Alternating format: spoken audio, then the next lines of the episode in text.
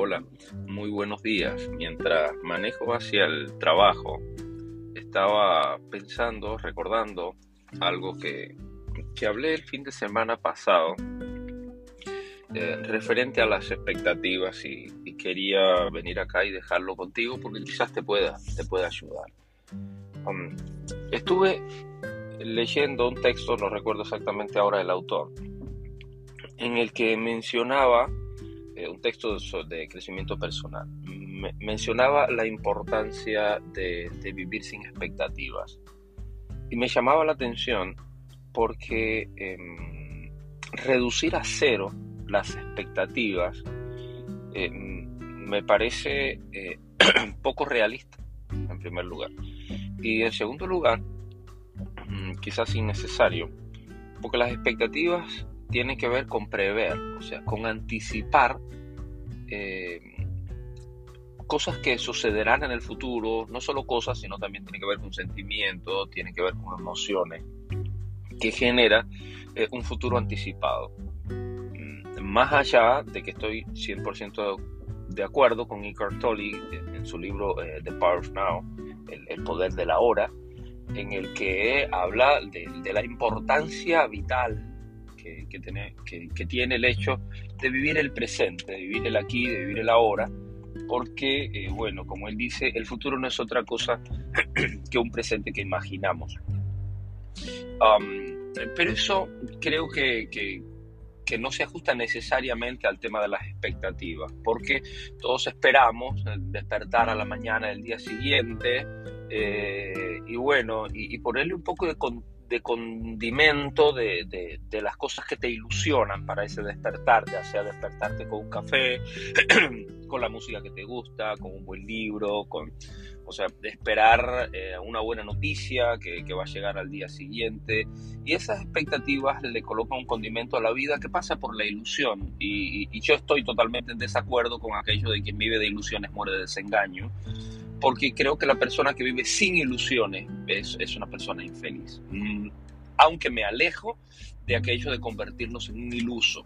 Creo que tener ilusiones es sumamente importante para eh, aportarle momentos de alegría que suman a la felicidad del, individuo, a la felicidad de la vida. Mm, aunque eh, el ser un iluso eh, creo que nos carga de frustraciones, porque el iluso no, no, no tiene los pies en la tierra, aunque no es una frase del todo que me gusta, pero se distancia muchísimo de la, de la realidad o las posibilidades del aquí. El iluso espera que una magia le cambie la vida, el iluso espera que un golpe de suerte le cambie la vida, el iluso este, vive en una especie de nube eh, fantasiosa de cuentos de hadas o de mitos en el que un día eh, se encontrará un tesoro, en el que un día por arte de magia se ganará la lotería, en el que un día, y bueno, así vive el uso en esa nube extraña diciendo, bueno, pero eso me hace feliz. el asunto es que, disculpe, mi, mi tos, el aire del auto mientras manejo me, me afecta un poco.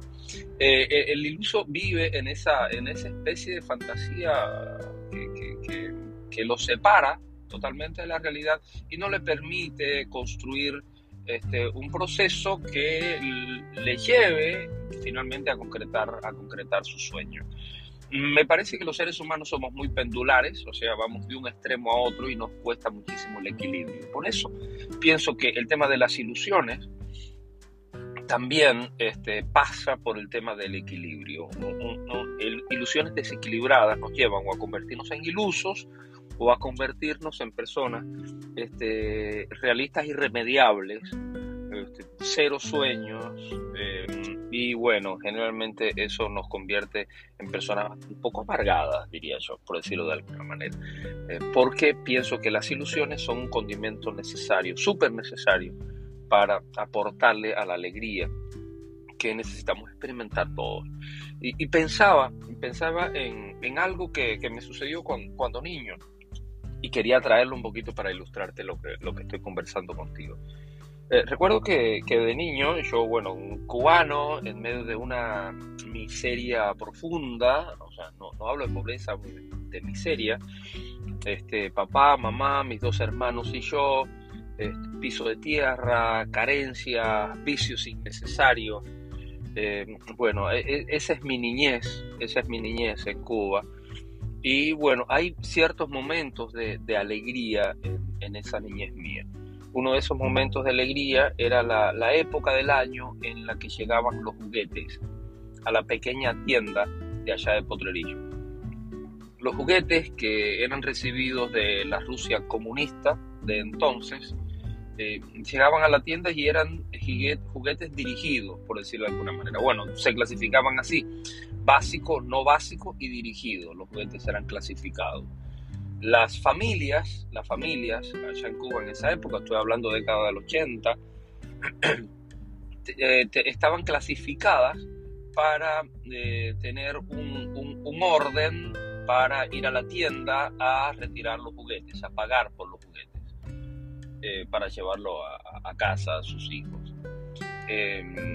Entonces, las personas que eran empleadas del gobierno, que en ese entonces prácticamente todos los empleados todas las personas que tenían algún empleo eran empleos del gobierno, no importa el tipo que sea, grande o pequeño. Em, bueno, eran las, las obreras. Esas, esas obreras, porque eran las amas de casa o las obreras las que tenían ese orden de letras para comprar en la tienda, las obreras tenían prioridad, eran las que iban primero a, la tienda este, en, en orden alfabético a retirar los juguetes para sus hijos. Mi mamá no era obrera, ella era ama de casa, vivíamos en una finca en el campo. las personas de campo tienen siempre mucho trabajo que hacer en, la, finca, además de, de las tareas domésticas de casa. Y mi papá, bueno, trabajaba para una eh, compañía una empresa de, caña de azúcar, de producción de azúcar de caña. Entonces, eh, como, como, mi mamá no era empleada, no era obrera, eh, bueno, su número en la fila para ir a buscar los, juguetes estaba bastante alejado del principio, así que los juguetes que van quedando eran juguetes normalmente malos, de muy mala calidad. Los, que, los que ya las personas no, no, escogían acerca de los básicos, no básicos y bueno, y el dirigido, que, que, en este no había opción. entonces, eh, cuando llegaba esa época, mamá iba a la tienda, no, no nos llevaba a nosotros porque, bueno, era un poco una tortura que un niño pequeño que, que, se emociona o ilusiona con sus juguetes pueda ver algún juguete uno que no lo puede elegir porque no lo pertenece, porque no está en la lista de los dirigidos este, o en segundo lugar, quizás no tenía el dinero suficiente para pagarlo, si, si, tenía la posibilidad de llevarlo, pero bueno, éramos tan pobres no había dinero. Así que nosotros nos quedamos en casa, mis hermanos y yo, mi mamá y las tías se iban en busca de los juguetes. Ese día regresaron a casa, estábamos esperando en casa de la abuela. Y, mi madre llegó con, con las bolsas de juguetes. Recuerdo que el primero que abre es una muñeca para mi hermana eh, yo soy el más pequeño de los tres, me sigue mi hermana y tengo un hermano mayor. Eh, y había una muñeca, una muñeca, bueno, típica de la época, una muñeca de plástico, pero muñeca al fin con la que mi hermana se emociona. La sorpresa la lleva mi hermano mayor, que cuando abrieron la bolsa sacaron una ambulancia azul y blanca eh, fabricación rusa, metálica, era sólida, fuerte la ambulancia, pero tenía ciertas características, además de tener en las ventanitas de la ambulancia, la puerta, el, chofer dibujado, y eso en mi mente infantil de un niño de campo que, que, no veía juguetes y que, y que tampoco veía televisión, que cuando podía verla era en blanco y negro, así que ver aquella ambulancia azul y blanca eh, imaginando al chofer que estaba pintado dentro. Además de eso, la ambulancia se movía por fricción, me empujaba en el piso pulido del portal de la casa de mi abuela y la ambulancia se movía y, y la pequeña luz roja que tenía en la parte superior, en el techo de la ambulancia, se iluminaba. Así que aquello parecía algo venido de otro mundo. Y yo me emocioné, me ilusioné con la ambulancia, que sabía que no era para mí, que era para mi hermano, pero mi mente hizo el siguiente análisis. Si ese es el juguete de mi hermano, sin duda el mío también será extraordinario. Así que abrieron mi bolsa y mi, mi juguete no se parecía en nada, para nada al juguete de mi hermano. era un automóvil también, pero era de plástico fundido, de una sola pieza, de, un solo color, no recuerdo si era anaranjado, rojo, pálido o, rosa rojizo, era un color medio indefinido. Este, las figuras de las ventanas estaban marcadas sencillamente. Em, las ruedas no se movían porque eran también ruedas de plástico fundidas en una sola malla, con una cuerdita también de plástico fino que tiraba mi, auto al que no se le movían las ruedas y que tenía un solo color. Yo me sentí tan frustrado, me sentí timado, me sentí mal, me sentí inferior a todo el mundo, me sentí... Fue una experiencia tan, tan fea porque yo estuve esperando durante meses, durante meses, el día de los juguetes y cuando llegó el mío, yo, yo no lo disfruté. Pero ¿sabes por qué no lo disfruté? no porque mi juguete no fuese bueno para mí, porque en realidad los juguetes que yo había disfrutado durante todo el año, los juguetes que tenía, eh, eran juguetes fabricados por mí. Imagínate lo que puede ser un juguete fabricado por un niño de, de, de 6, 5, 6, 7 años. Bueno, yo básicamente iba al patio, conseguía dos botellas a esas botellas eh, les, ponía una especie de, de, jugo para hacer lo que mi padre, mi abuelo, mi tío hacía con los bueyes, o sea, hacer una yunta de bueyes. Así que con un pedacito de madera y dos botellas, enyuntaba o enyugaba eh, dos, dos, botellas, les ponía nombre eh, y bueno, y salía a imaginarme que estaba arando la tierra. Bueno, eso eran mis juguetes dos, botellas con un pedacito de madera y mal amarrada por mis manos poco hábiles de un niño demasiado pequeño. Así que eh, frente a mis juguetes de botellas vacías, el juguete, mi, mi, automóvil ruso de plástico de un solo color era un juguete fabuloso. Y yo estoy seguro que yo lo hubiese disfrutado y hubiese jugado con él durante mucho tiempo.